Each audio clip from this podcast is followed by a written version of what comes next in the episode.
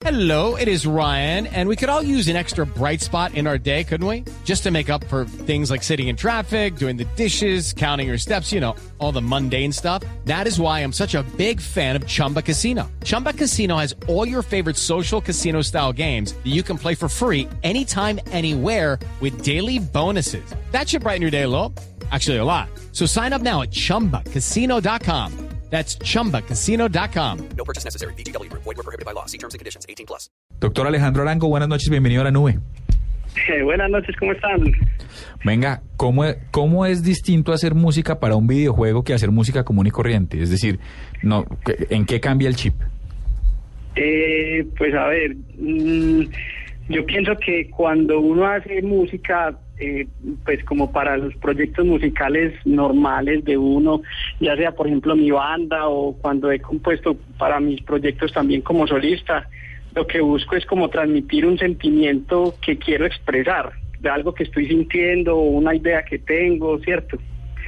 Pero por ejemplo para un videojuego tú tienes que estar completamente sumergido en el concepto que los desarrolladores necesitan transmitirle al usuario que al final va a jugar el juego. Entonces, eh, tienes que partir de la base, pues por ejemplo a mí me ayuda mucho ver las, las, las animaciones, si el juego ya está en un punto de desarrollo que se puede jugar eh, jugarlo bastante y entenderlo y tratar de, de llevar pues como la imaginación a, el juego que me está diciendo a mí desde lo visual para yo poderlo eh, convertir como en un lenguaje musical entonces ya no es como expresar mi necesidad de de expresar un sentimiento o una idea, sino ya es una necesidad puntual de, de volver como música lo que es visual.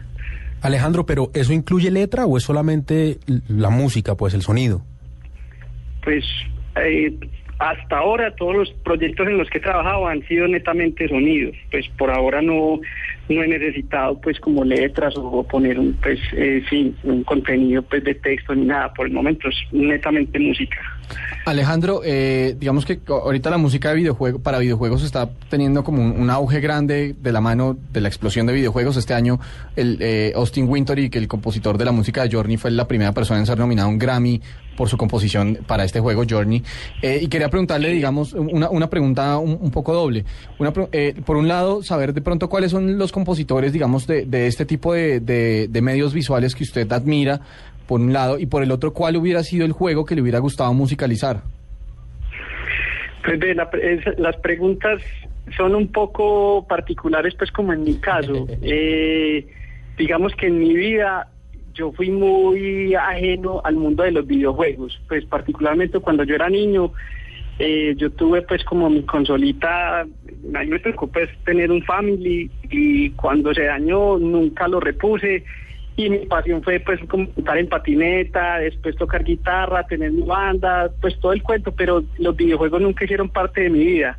Ahora ya siendo adulto y pues con mi estudio de grabación y toda la cosa, eh, pues un amigo que se la apostó toda a desarrollar videojuegos me llamó para que yo le, le desarrollara la música a su primer proyecto pues eh, hace ya un par de años. Y, entonces yo llegué a un mundo que ya estaba completamente diferente a cuando yo era niño y, y yo llegué pues siendo como eh, pues como ignorando y desconociendo en qué estaba la cosa. Entonces digamos que no tengo como un referente de una persona que yo admire por por eh, sus composiciones en, en videojuegos.